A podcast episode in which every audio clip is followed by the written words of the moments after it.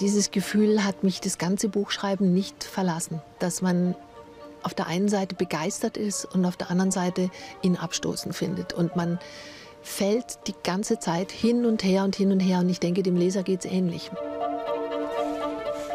Ein Balanceakt. Ilona Jager hat aus dem realen Leben des Verhaltensforschers Konrad Lorenz einen Roman gemacht. Graugänsefreund, Nobelpreisträger und, was er lange leugnete, in der Nazizeit Parteimitglied. Wir treffen die Autorin an einem Ort, der für sie persönlich und für das Entstehen ihres Buchs entscheidend war. Der Vogelwarte auf der Halbinsel Mettnau im Bodensee. Erstens bin ich in der Nähe aufgewachsen und ein Steinwurf entfernt von der Vogelwarte. Später habe ich dann äh, Geschichten von Konrad Lorenz gelesen und habe dann auch kapiert, dass Lorenz eine ganze Weile Chef des Instituts war zu dem die Vogelwarte gehört, das Max-Planck-Institut. Und als ich begonnen habe zu recherchieren und die Geschichte von Lorenz mir anzuschauen, war mir gar nicht mehr so richtig bewusst, dieser persönliche Bezug. Mir ist es erst unterwegs klar geworden.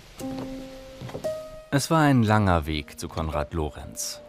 Ein Buch über Charles Darwin hatte sie bereits verfasst.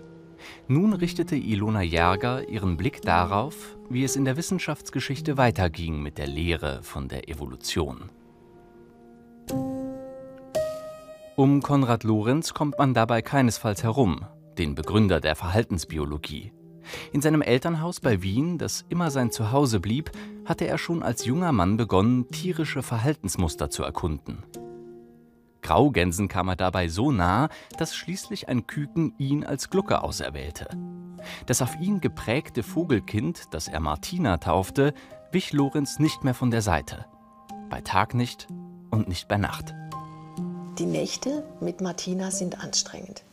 Sie schläft zwar schnell ein, nachdem sie ihr Wirr, den Gänselaut der Einschlafstimmung hat erklingen lassen, doch stündlich wacht sie wieder auf, um ihn zu fragen, ob er noch da ist. Bevor er nicht geantwortet hat, schläft sie nicht wieder ein. Und so unterhalten sich Gans und Mann im nachtdunklen Zimmer mit den 13 Ecken. Manchmal muss er sogar raus aus dem Bett und sich an Martinas Wiege stellen, sie streicheln, ihr gut zureden und versichern, dass sie nicht alleine ist. Während Lorenz die Tiere, die er erforschte, geradezu vermenschlichte, übertrug er seine Betrachtungen über das Tier eiskalt auf den Homo sapiens. Von minderwertigem Menschenmaterial, das es auszumerzen gelte, schrieb er gar in der Nazizeit. Ich habe mich lang gefragt, was er damit meint. Er hat ja als alter Mann oft gesagt, wenn ich gewusst hätte, dass die Nazis mit Ausmerzen töten gemeint haben, dann hätte ich das Wort nie benutzt. Jetzt kann man da drüber nachdenken, hätte das wissen können. Sogar aus der Hand, komm. Lorenz engster Jugendfreund war Jude. Bernhard Hellmann wurde umgebracht. Von den Nazis, deren Parteigänger sein Freund Konrad war. Ob Lorenz ihm hätte helfen können? Hellmanns Sohn besuchte Lorenz in dessen hohem Alter. Auf einer Bootstour sprachen sie sich aus. Während er rudert, bekennt Lorenz, dass er in der NS-Zeit auf der falschen Seite gestanden, sich nicht genügend um Bernhard gekümmert und Fehler gemacht hat. Zunächst geißelt er sich wortreich, dann kann er nicht aufhören zu schluchzen und zu seufzen. Lorenz reißt sich die Kleider vom Leib und springt nackt ins Wasser. Nach einer Viertelstunde klettert er ins Boot zurück, streicht die nassen Haare zurück, lässt sich die Sonne auf die braune Brust scheinen und die Sache ist erledigt. Das Leben des berühmten Wissenschaftlers Konrad Lorenz zu einem ungemein reichhaltigen, spannenden und lesbaren Roman verdichtet.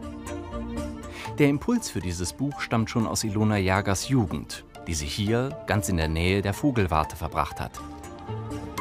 Vielleicht ist es auch deshalb getragen von Mitgefühl und von einer menschlichen Wärme, die Konrad Lorenz wohl eher für Tiere als für den Menschen empfunden hat.